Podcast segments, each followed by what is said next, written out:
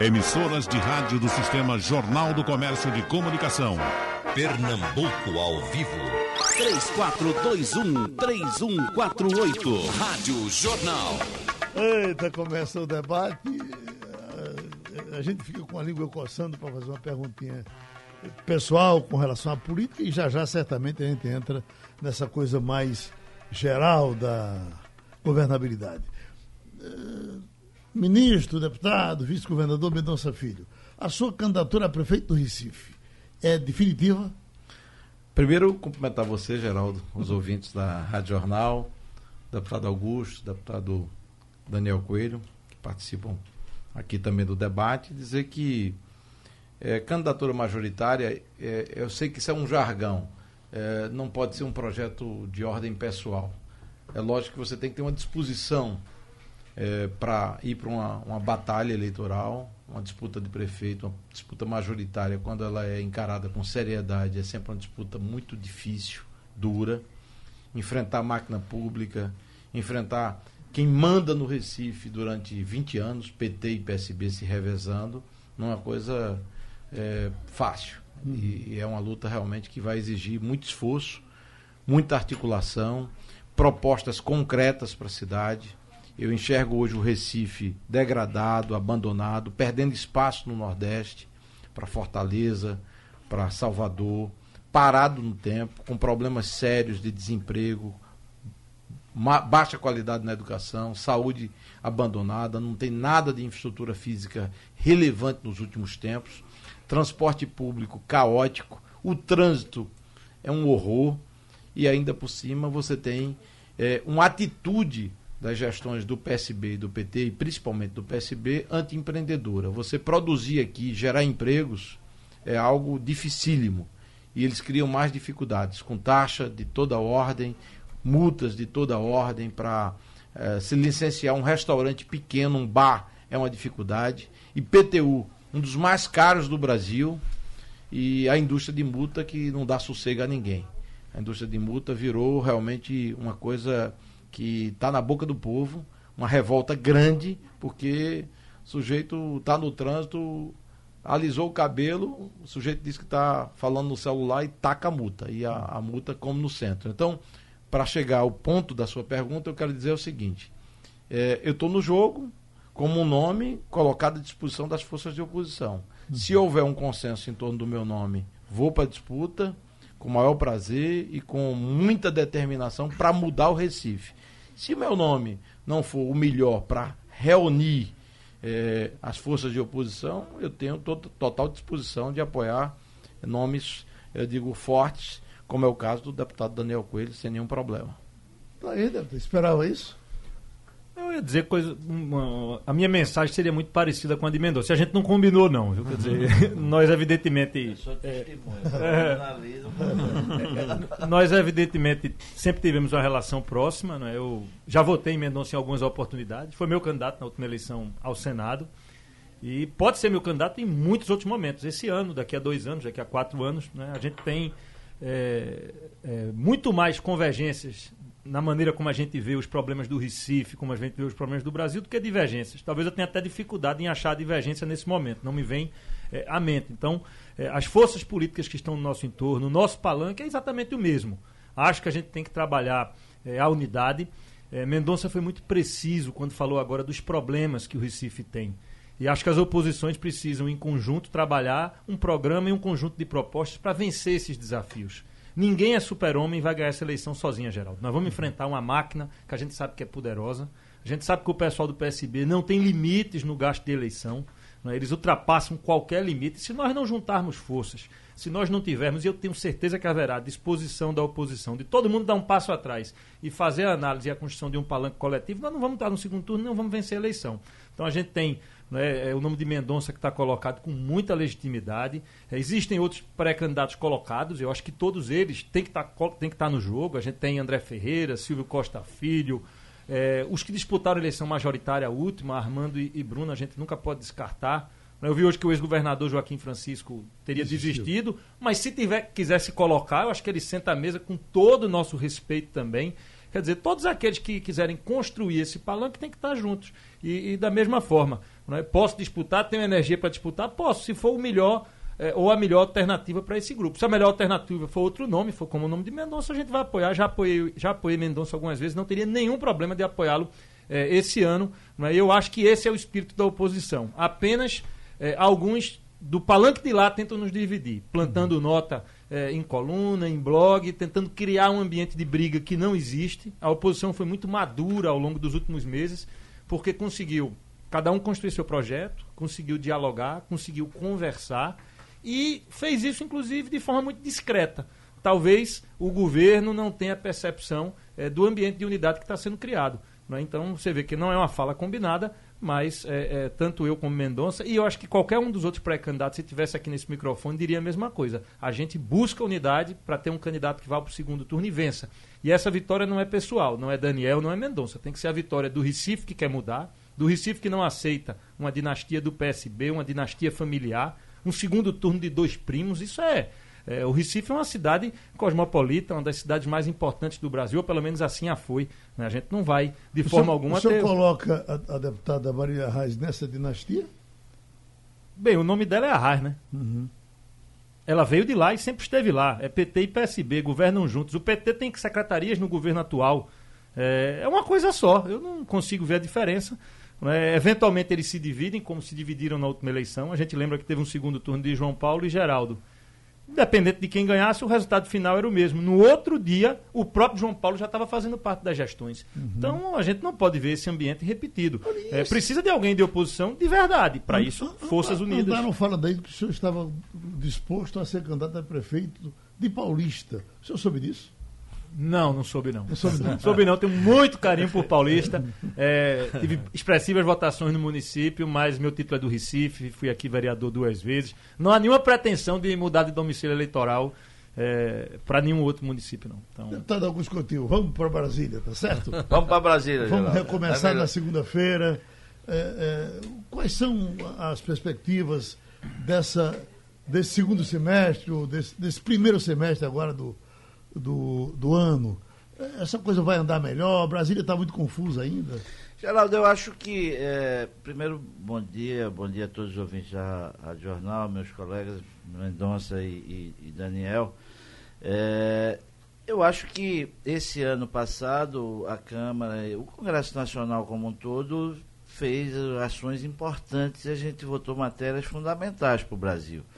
Quando a gente já vê indicativos econômicos melhorando, foram avanços que tiveram em votações polêmicas, difíceis, e que a gente conseguiu com que o parlamento se posicionasse e avançasse, como foi a reforma da Previdência, é, que sempre almejada de, durante muitos e muitos governos e durante muitas e muitas décadas. E agora a gente tem um desafio, a gente precisa enfrentar a reforma tributária, eu acho que ela está madura, ela está conversada, nós temos outra reforma que eu acho que é fundamental e que daí precisa aí o governo ainda colocar o que é que de fato ele pretende enfrentar nessa questão, que é a reforma do Estado.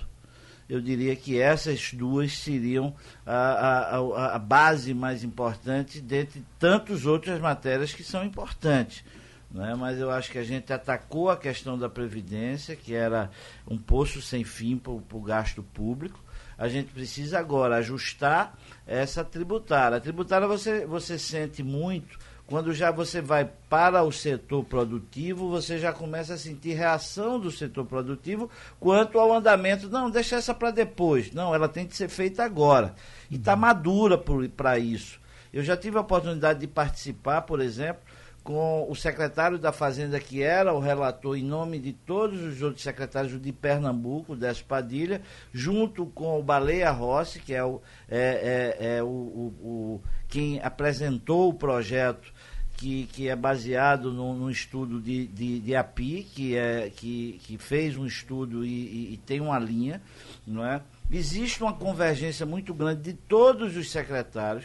Eu ouvi pessoalmente o próprio vice-governador de São Paulo dizer que a orientação que São Paulo tem de ir nesse caminho, apesar de São Paulo ter de perder alguma coisa, mas que eu acho que a gente precisa avançar. O presidente Rodrigo Maia está, de fato, determinado a isso, eu acho que vai avançar sim a reforma tributária. Essa reforma do Estado é uma coisa que também a gente precisa mudar esse Estado brasileiro.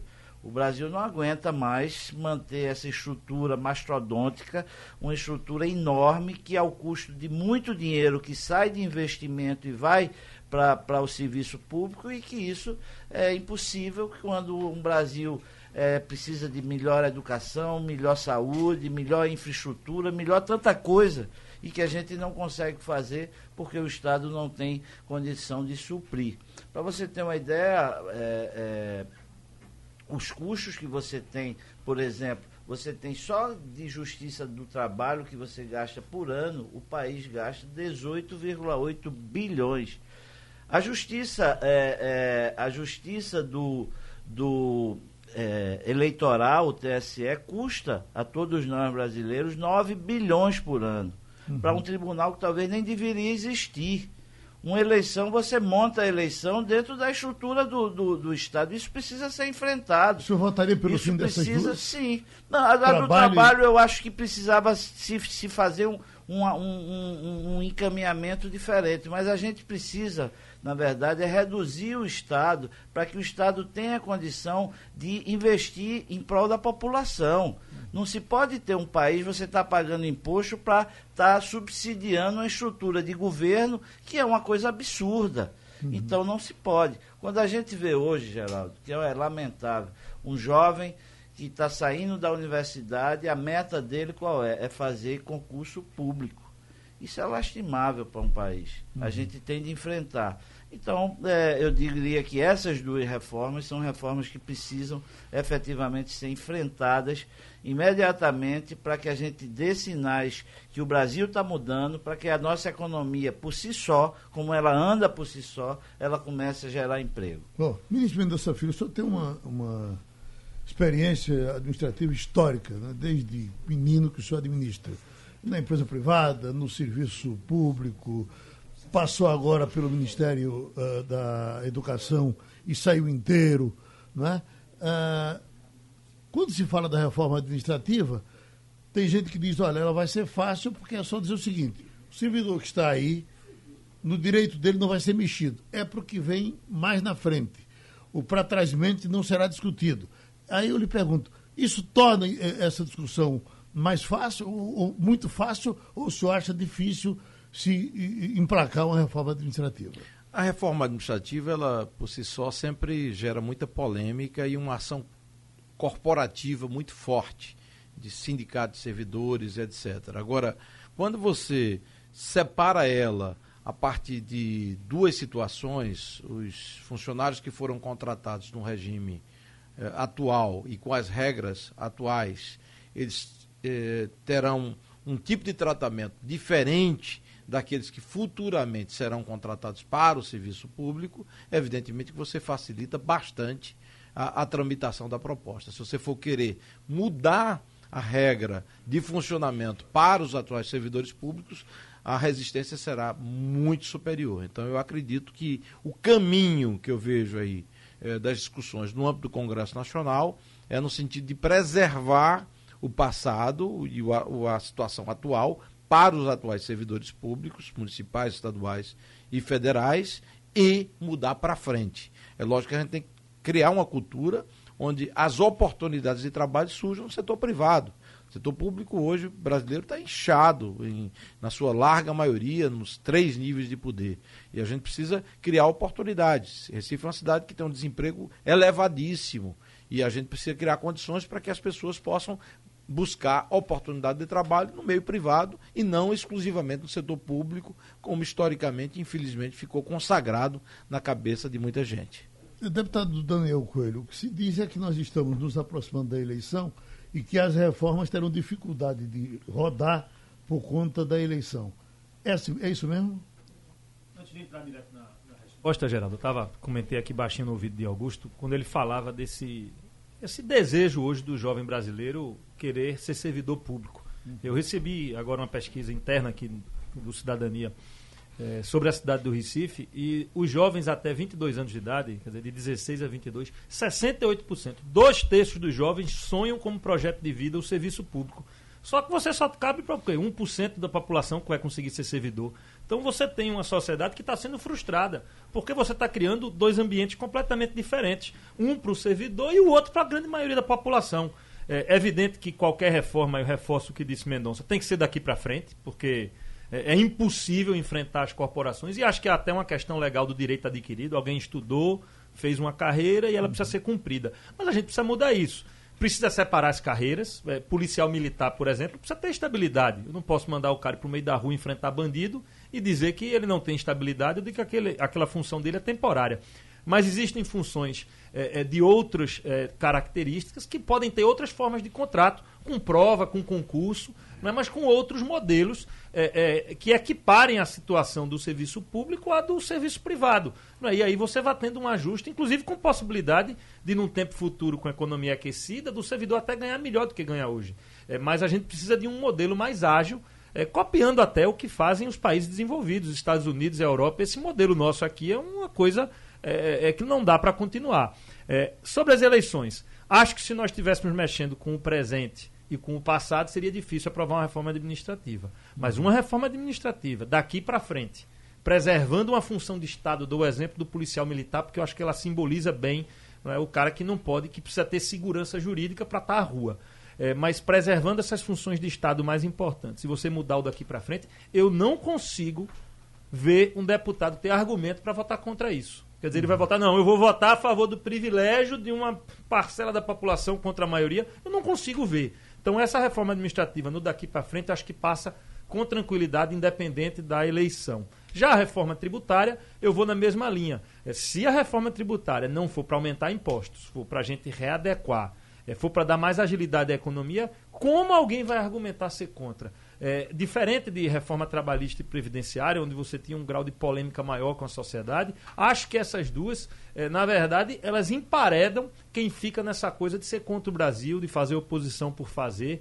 Né? E aí vai ser o papel né, é, é nosso, do, de Augusto que está lá, do Democratas de de Mendonça, que tem grande representação também na Câmara, é, em tentar colocar essa agenda em favor do Brasil. Eu acho que ela pode ser cumprida no primeiro semestre e dá para aprovar essas duas matérias, é, é, independente de eleição, é, porque eu acho que é fácil convencer a população sobre elas. Elas são, elas só trazem benefícios, ninguém perde. Você uhum. mantém a, a, a, a, estabilidade atual como está colocada para os atuais servidores, mas eu estou dizendo, olha, no futuro, daqui para frente, não é? A gente vai ter novas regras, as regras são, são claras. São tão fundamentais quanto foi a da Previdência, porque a da Previdência houve um, um, uma.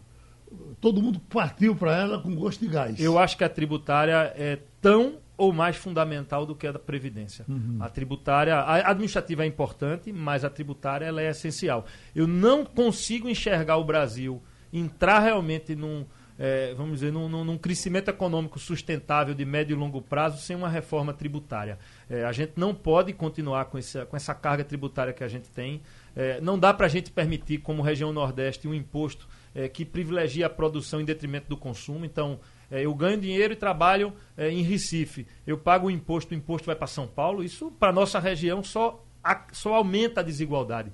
Mas muitos falam que no período, né, governo Lula, muito investimento no Nordeste. A desigualdade Nordeste e Sul não baixou, a gente continua com a mesma desigualdade. Por quê? Ninguém enfrentou a reforma tributária. Se alguém quer diminuir a desigualdade do Nordeste para São Paulo, é, precisa enfrentar a reforma tributária. Eu acho que ela é essencial para a economia brasileira, mas ela é mais essencial para a região Nordeste. Nós que somos representantes de Pernambuco e do Nordeste, eh, deveríamos colocar essa pauta como a pauta zero, mesmo como, como o, o, deputado Augusto Coutinho colocou aqui, com uma coisa gradativa. A gente sabe que São Paulo não vai abrir mão é, das suas receitas de forma imediata. Mas se a gente faz isso é, para ao longo de 20 anos haver uma adaptação, a gente pode estar tá mudando a realidade de, de desigualdade do Nordeste em relação ao resto do país. Deputado Augusto Coutinho, uh, uh, repercute muito ultimamente. Agora o presidente da Câmara voltou a, a instigar o, o, presidente da República, o governo federal. Uh, já, tá, já tem pelo menos dois ministros que ele acha que devem cair. O senhor acha que ele, ele sai um pouco da, da, da faixa quando entra nesses assuntos, ou isso sim também faz parte do movimento do presidente da Câmara? Eu acho que isso faz parte, principalmente o, o, o, presidente Bolsonaro, desde o início, ele fez a questão de que iria fazer o, o entendimento, o tratamento com, a, com, com o parlamento de uma forma diferente. E eu acho que isso no final foi até bom, porque hoje você tem a, a independência, ou seja, existe uma harmonia em assuntos que são fundamentais para o Brasil, como por exemplo que foi a Previdência, mas também a Câmara tem sua pauta, sua agenda. E Rodrigo tem feito isso muito e eu tive a oportunidade de participar muito próximo disso como líder, como Daniel também também teve, de que a gente, fizer, a, gente fez a nossa agenda, sempre conversando com o governo, mas eu acho que tem pontos que o presidente da Câmara, como representante de todos os deputados, e ele, é, e com, com, hoje, com a representatividade e altivez que Rodrigo tem, eu acho que é natural que ele se posicione assim. Ele não se considera um aliado do governo, uhum. não é? mas também ele não é oposição. Eu acho que essa independência, eu acho que é boa. Uhum. Eu acho que isso não é ruim, não, é, Geraldo. Eu acho que isso é bom, porque se posiciona, ele diz, às vezes, muitas vezes, o que ah, as, as pessoas queriam dizer mesmo, precisa ser feito. Então, hoje a gente vive um Brasil que está completamente polarizado. Não é? Ou você adora Bolsonaro ou você adora a esquerda e o PT. E não é assim. Né? Você tem um gente que, que, que que, que aplaude muitas ações que sejam importantes do governo, que criticam também quando elas precisam ser criticadas. Eu acho que isso está funcionando está funcionando bem. Rodrigo tem tido uma postura é, episodicamente é, é, em cada momento, assim que é de altivez e é de independência. Deputado uh, Mendonça Filho, uh, entre as reformas que estão falando, estão falando de uma reforma uh, ministerial. E nessa reforma, aqui ali o seu nome é colocado, novamente voltou a ser falado para o senhor uh, reassumir o Ministério da Educação. O senhor trabalha com essa expectativa? Não, não trabalho não, Geraldo, não trabalho. É, felizmente eu posso dizer que é, você disse no, no, início que eu sobrevivi ao. Ministério da Educação. Eu acho que mais do que sobrevivi, eu acho que eu tive a felicidade de montando uma boa equipe. Eu não digo sobre isso, o saiu inteiro. É, inteiro. É. Não foi quebrado. É verdade. Não, porque, na verdade, aquela máquina é para é derrubar qualquer um, né? Eu, quando assumi o Ministério, que é o segundo ou terceiro orçamento da República, é, eu imaginava um desafio extraordinário. E muita coisa estava na gaveta e como promessa de ser entregue, por exemplo, a reforma do ensino médio, que era um debate de 20 anos, a base curricular, para a gente ter currículos homogêneos para municípios e estados, eh, as mudanças no Enem, inclusive mudando para os dois domingos, houve confusão agora no Enem, nos nossos Enems foram todos tranquilos e a gente conseguiu fazer a entrega necessária à população jovem do Brasil ampliação da educação em tempo integral, muito investimento em creches, escolas, quadras cobertas com estados e municípios. Aqui em Pernambuco a gente conseguiu garantir um investimento de cerca de 3 bilhões de reais e muita valorização da educação federal. Universidades federais, uma delas inclusive foi criada na minha gestão nova, a Universidade Federal do Agreste, apoio para a Federal de Pernambuco, Federal Rural, Univasf e os institutos federais. Pernambuco tem dois, o Instituto do Sertão, lá em Petrolina, e o Instituto Federal aqui na cidade do Recife, que é muito tradicional, muito importante e tem uma ótima qualidade em educação. Todos aqueles seus projetos continuam sendo tocados ou houve alguma uh, interrupção? Não, a grande maioria continua sendo tocado. Por quê, eh, Geraldo? Porque eu garanti via TED, que é uma transferência de recursos que fica dedicado àquela obra, àquela ação, recursos para várias iniciativas. Por exemplo, recentemente eu estive participando como patrono da formatura da, do curso de medicina lá em Caruaru. E nós garantimos um investimento de cerca de 20 mil, milhões de reais para o bloco de medicina da Universidade Federal lá em Caruaru. Esse, esse recurso foi garantido via TED. O mesmo posso dizer para a Faculdade de Direito aqui da cidade do Recife, é, cujo diretor é o professor Francisco Queiroz. É, um, um, bloco novo aqui também no curso é, ligado à economia e administração é, junto à Federal de Pernambuco, muito investimento na Federal Rural, aqui em Garanhuns, em Serra Talhada, em Belo Jardim, enfim. Todas a, a essas... Universidade de Goiânia vai sair? Bom, ela está criada do ponto de vista legal. Uhum. Qual é a dificuldade para o campus de Goiânia hoje? É concurso para professores. Então a gente tem a, o terreno alocado, a disponibilidade de terreno, ele pode evoluir e crescer fortemente. É, agora depende da realização de concurso público ou transferência de professores, que aí está na alçada da própria universidade. Se eu tivesse lá, naturalmente esse assunto estaria sendo tocado de forma é, bem acelerada.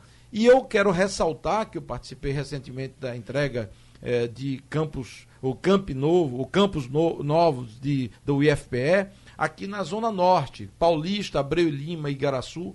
Essas três cidades ganharam camp vinculados ao IFPE, é, o Instituto Federal de Educação Técnica e Profissionalizante, vinculado ao Ministério da Educação. Em síntese, meu legado está aí feito, é, muita coisa foi realizada. Então, nosso trabalho é, é, foi de base de transformação da educação. Eu acho que a educação não exige é, ideologização, um debate polarizado politicamente. Tem que ter foco, valorização do professor, foco no aprendizado do aluno criança e jovem, para a gente transformar a realidade do Brasil. O Brasil só vai ser um país próspero, desenvolvido, equilibrado e que gere justiça social se a educação for o fator de transformação social. É o que eu acredito. E nesse debate nosso, meu, Daniel, Silvio Costa Filho, que é pré-candidato, André Ferreira, eu quero também dedicar uma atenção muito grande à educação na cidade do Recife, que vai, infelizmente, muito mal e que precisa de muito apoio. A gente precisa enfrentar problemas como violência, que a gente tem que ter aliança com a Polícia Militar, precisa ser valorizada, Guarda Municipal. A gente precisa ter a, a, noção de que se porventura a gente não investe no social, na educação, a gente dificulta a ação também na área de segurança pública, porque os jovens ficam aí perdidos e muitas vezes tragados pelas drogas, que infelicita tantas famílias nas, nos grandes centros urbanos do Recife e da região metropolitana. Deputado Daniel Coelho, voltando agora para o Congresso Nacional, depois desse recesso, que desejo o senhor leva para o ministro atual da Educação?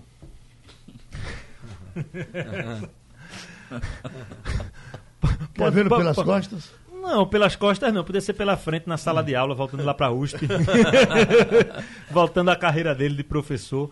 É, o Ministério da Educação é um grande desafio, Geraldo. A gente lembra quando Mendonça assumiu, é, onde ele ia era perseguido por militantes que não estavam nem um pouco preocupados com a educação brasileira. Queriam fazer é, do debate da educação um debate político, ideológico e partidário. Uhum. Mendonça... Ah, só, e, e, o ministro Mendonça Filho, façam justiça, não partiu para o desafio, para o desaforo. Não, é, ele teve coragem, acho que uhum. quando teve que responder, Mendonça respondeu. Então uhum. ele foi corajoso. Sem ser é, desaforado. Sem né? ser desaforado, sem perder a linha, a compostura. Então, é, é, é, a, o problema do atual ministro, eu nem diria que era a questão do conhecimento técnico. Eu acho que ele até tem algum. A questão é que toda hora ele quer criar polêmica, ele quer fazer confusão, ele quer jogar para a plateia, vai responder aluno sobre os erros que ocorreram no Enem no Twitter, quer dizer, vai se trocar com um aluno que se sente prejudicado. Eu acho que falta é, o equilíbrio é, para um ministério tão importante. Então você, ele até começa alguns projetos como o Futuro, assim, que precisa ser debatido, acho que é um, é um bom debate para o Brasil. Agora, o ministro precisa ter compostura, não pode estar tá criando polêmica, fazendo, postando foto, como ele colocou em rede social, com a cabeça onde os escravos eram presos para levar chicotada, quer dizer, não é essa, não é esse o exemplo que a gente quer do ministro da Educação. Então, é, é, acho que é, sem nenhuma dúvida, um dos é, ministérios com maior dificuldade no atual governo, e o ideal é que nós tivéssemos lá alguém é, que estivesse focado em resultados. Dou o exemplo para a gente fazer a crítica e mostrar como pode funcionar. A gente dá o exemplo do ministro Tarcísio, uhum. na área de infraestrutura. Você não vê ele entrar em polêmica, você vê ele inaugurando estrada, fazendo ferrovia, você vê ele dando resultado. Eu queria ver na educação, na educação alguém parecido, alguém que desse resultado e não tivesse preocupado com quantos likes teve na rede social. Uhum. Esse mundo da rede social é interessante, é importante mas quem é gestor público não pode estar focado no like, ele tem que estar focado no resultado final e a gente precisa transformar a educação brasileira. Eu me lembro que desde o início do governo, o governo Bolsonaro fala uma coisa que talvez há mais de 10 anos eu já venha dizendo, e Mendonça, como ex-ministro, deve conhecer isso de perto. A gente precisa inverter essa pirâmide da educação e investir em educação básica. Eu me lembro quando Cristóvão Buarque já defendia, quando foi candidato a presidente, a federalização da, da educação básica. Não sei se necessariamente é esse o caminho, Mas a gente precisa transformar a educação básica brasileira. É, então é um desafio imenso e para isso precisa de uma pessoa com equilíbrio. Eu acho que o, o comportamento do ministro não é o ideal para o tamanho do desafio. É, então talvez não é vê-lo pelas costas, mas uhum. em um outro lugar, na USP. Agora, deputado Augusto Coutinho, o que a gente observa, por exemplo, os dois ministros mais parecidos com o Bolsonaro são o da educação e o do meio ambiente, né? Eles parece que tentam copiar alguma coisa.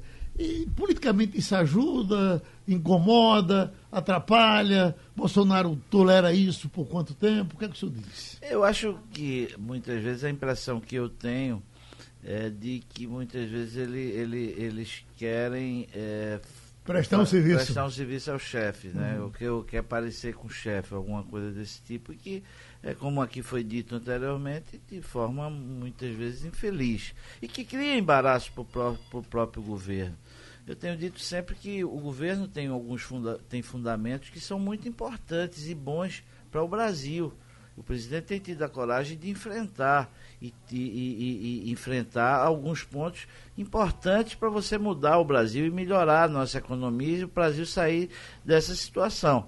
Mas também não precisa o ministro da, da Educação estar tá com sombrinha fazendo é, é, é, vídeo e tal. Então você hoje você aqui é, você quando você faz uma comparação da gestão de Mendonça que foi é, é, é imediat, imediatamente é, não porque teve o, o, aquela passagem relâmpago do outro do Venez, do Rosselli. do não do ministro o Vélez do é, o Vélez o Vélez hum. mas a gestão de Mendonça foi de fato é um marco na na, no, na, na educação brasileira então eu acho que é, tem muitos tropeços aí nessa questão o governo está patinando e já se passaram um ano precisa ter cuidado com isso e ter é, soluções rápidas. Eu acho que o sentimento que a gente vê, Geraldo, na verdade, é que é, o ministro está muito desgastado, não só é, em Brasília, mas com, com as pessoas que pensam realmente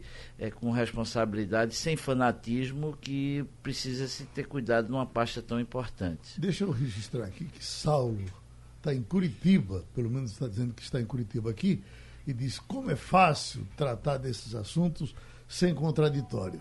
O Saulo, eu sempre digo que fazer esse debate aqui é ter um filho todo dia. É, dos que estão aqui, nenhum perguntou com quem vinha debater. É, nós tentamos, evidentemente, tentamos trazer para juntar os contrários. Chamamos quase todos os contrários da lista inteira e eles todos tiveram problema, não puderam comparecer a mesa terminou sendo essa. Correr com a cela. E vamos em frente. Conseguir alguma coisa em cima da, dessas reformas que foram feitas para essa eleição que vai chegar aí. Fizemos aqui já dois debates tratando disso. E os que trazem aqui conhecimento técnico, por exemplo, com relação à falta de coligação do, do, da, a proporcional. da proporcional, vai criar uma, uma, uma certa dificuldade. E é assim que vocês verem, Acho que é uma mudança, né? é uma mudança, Geraldo. E, e, acho que o fim de coligação é uma mudança positiva. Né? O modelo proporcional, é, o, que é que ele, o que é que ele representa? De que o voto do eleitor ele vá para um partido e aquele partido eleja é, parlamentares com aquele conjunto de ideias. A coligação é uma maneira de você enganar as pessoas. Então eu voto num partido A e elejo alguém do partido B. Então isso não fazia o mínimo sentido. Vão haver dificuldades? Vão haver, é natural.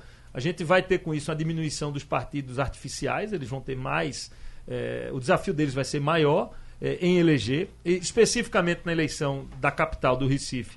É, a base do governo vai ter um problema imenso, eles vão estar aí com, sei lá, 20, 20 e tantos vereadores no PSB. Metade vão terminar não sendo eleitos, porque a matemática não vai fechar. E a oposição acho que sai fortalecida desse processo, inclusive. É uma mudança do ponto de vista teórico boa para a sociedade, porque dá clareza. Se eu votar num partido, eu vou eleger um parlamentar daquele partido. Então, o eleitor não se sente mais enganado. E no quadro local, sem nenhuma dúvida, é um fortalecimento das oposições. Os partidos. Dizer, a história de uma chapa com rabo grande não, não, é não por, funciona mais? Porque o que acontecia antes. 600 candidatos a vereador. O que, não vai ter muito candidato a vereador, porque vão ter muitos partidos. Uhum. Mas o que acontecia antes? O cara era um vereador, controlava um partido, diretório municipal, não montava o partido, não era um partido orgânico. Quando chegava no final, fazia uma coligação, 10, 12 partidos, e cada um se elegia individualmente. Então você não fortalecia a ideia partidária. Você votava nas pessoas, mas não sabia nem quem era o eleito porque eu podia votar no cara de um partido e eleger o do outro. Agora, o partido para eleger parlamentar, ele vai ter que ter uma construção partidária e orgânica. Então, acho que é um avanço. Né? E, e, e, é um teste, inclusive, porque é a primeira eleição que nós vamos fazer nesse formato e nesse modelo. É, eu me lembro quando a gente discutia a coisa do distritão, e aí vinham aqueles teóricos diziam é, mas isso só existe no Afeganistão. Sistema proporcional com coligação só existe no Brasil. Isso era pura jabuticaba. Uhum. A, a, essência do sistema proporcional é de que o voto para um partido fique naquele partido. Aí foi quando, é, inclusive lembrando que a gente só conseguiu fazer essa mudança para uma eleição futura. É, é, tentou-se acabar com as coligações de imediato, o parlamento não aceitou e aí marcou-se data para frente. Tudo bem, então para não mexer com o interesse atual, vamos fazer a partir da eleição de 2020. 2020 chegou e acho que vai haver um ganho. O eleitor que escolheu o seu vereador em qualquer cidade do Brasil, ele vai saber que votando naquele partido ele não está contribuindo para nenhum outro partido, vai dar mais identidade. Os partidos que tiverem construção orgânica, clareza de propostas, vão se beneficiar mais. É o desafio é, para a gente tentar é, consolidar aí partidos é, mais próximos da sociedade. A gente já tem uma cláusula de desempenho progressiva, então são são é, é, é, é, são conjuntos de, de, medidas legais que eu acho, ao médio e longo, longo, prazo, ajudam a gente a ter partidos mais sólidos e mais fortes. Deputado Augusto eu já ouvi de cientistas políticos, inclusive, dizendo que esse modelo não vai sobreviver. O senhor não pensa assim?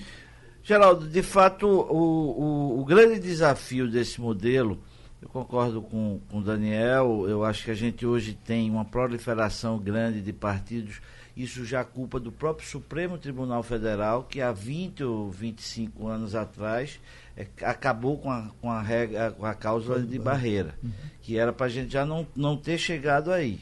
Aí a gente teve, teve de conviver. Esse foi um avanço. Mas o grande desafio desse novo formato é são as eleições de deputado federal e estadual. De vereador é mais fácil, porque você precisa de um coeficiente eleitoral menor.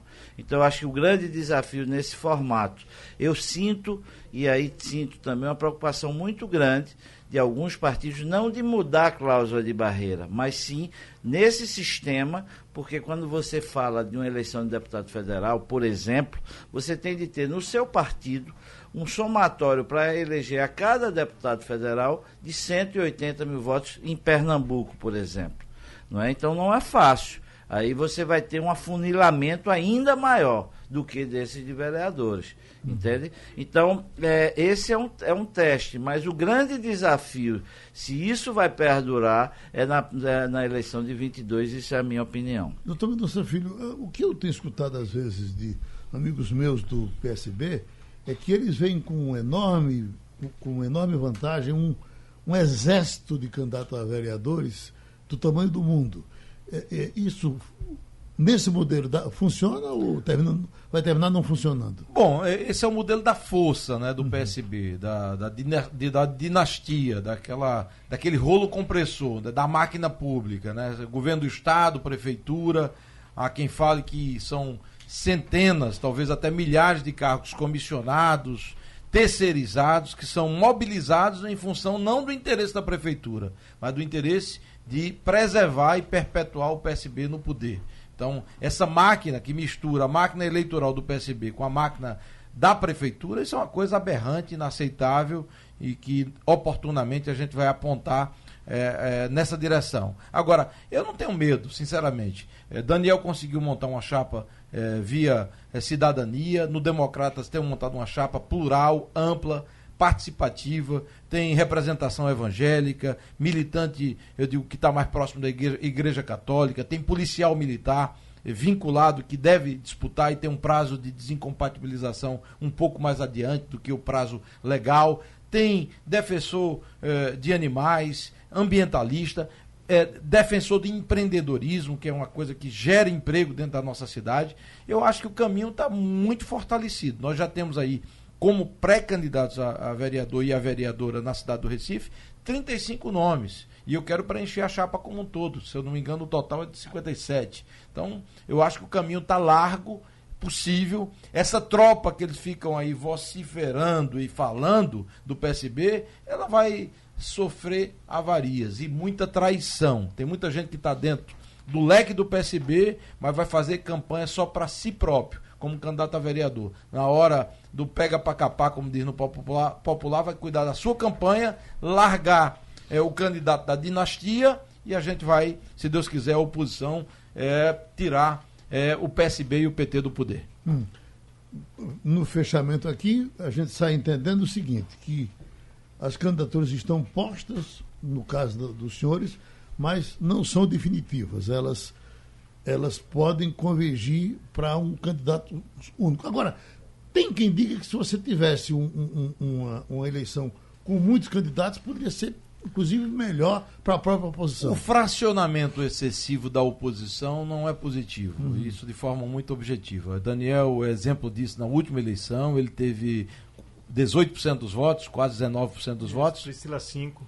Priscila 5. O, o, o, João Paulo foi para o segundo turno com 21 pontos percentuais. Dois, a, três pontos. A oposição verdadeira, legítima e contra a esquerda no Recife ficou fora da disputa. Na eleição de 2008 eu tive 25% dos votos, não fui para o segundo turno por 1,5% também. Então, a gente já bateu na trave várias vezes e, e, e evidentemente, tem essa consciência. Uhum. Qual é a tônica da oposição? O fortalecimento individual de cada, de cada partido. E aí tem lideranças que já foram mencionadas, André Ferreira, que é uma liderança que tem um peso na comunidade evangélica muito forte, Silvio Costa Filho, que tem inserção na cidade, outros líderes é, é, emergentes como Priscila, e os nossos nomes, o meu, Mendonça Filho, de Daniel, para que no momento oportuno, que deve ser março para abril, a gente tome uma decisão. Estou pronto para apoiar e também estou muito pronto para disputar. Não tenho medo de cara feia e também não tenho medo de enfrentar o PSB, não. Eh, eh, qual vai ser o efeito da retirada do, do Dr. Joaquim Francisco da, da campanha? O PSDB fica fora ou vai surgir outro nome? Olha, é uma decisão do PSDB e eu até coloquei, Bruno, por exemplo, foi candidato na última eleição majoritária. Uhum. Se ele quisesse colocar, vai estar sentado à mesa conosco. Tem o vereador André Regis que está lá. O PSDB é parceiro importante. É, a oposição precisa estar unida. Este é o momento de libertar o Recife desse modelo. Eu estava ouvindo aqui a sua pergunta, Geraldo, para Mendonça, sobre essa coisa do PSB querer usar a máquina pública com os cargos, candidatos a vereador para comprar a cidade. Só que as pessoas já perceberam que não tem mais dono do voto. As pessoas querem se ver livres. Não foi eu então... que disse que era usar a máquina pública, eu disse que era um, é um exército de vereadores. Aí o que está dizendo sou eu. Ah, tá e o referendo, viu, Aí quem está dizendo sou eu. Mas é um momento, é um momento de libertar a cidade. E para isso a gente está é, é, tá muito evidente aqui para quem ouviu essa entrevista de que a oposição irá se unir no momento adequado. Para ela se unir, a gente precisa respeitar os espaços. É importante. É, eu não sei se o candidato vai ser eu, vai ser Mendonça, vai ser Silvio Costa, vai ser André Ferreira. Mas é importante que os quatro, ou um quinto, ou sexto, ou sétimo nome, que todos estejam nas ruas. Porque a aliança ela é forte quando a gente une forças e não quando a gente une alguém enfraquecido. Né? A gente não pode disputar, brigar entre si, é, é, é aumentar os nossos espaços para lá na frente, no momento adequado, a gente tomar a decisão, escolher um candidato, nós vamos para o segundo turno e vamos acabar com essa dinastia PSB-PT. É, e sem nenhuma dúvida é, vai ser um novo momento. E o medo deles é porque eles sabem que se perderem essa eleição municipal, é, pode acabar o projeto como um todo aqui no estado. Amigos, muito obrigado. Não esqueçam que hoje é sexta-feira, é dia de feijoada. É. Sextou, sextou. Sugestão ou comentário sobre o programa que você acaba de ouvir, envie para o e-mail ouvinte@radiojornal.com.br ou para o endereço Rua do Lima 250, Santo Amaro, Recife, Pernambuco.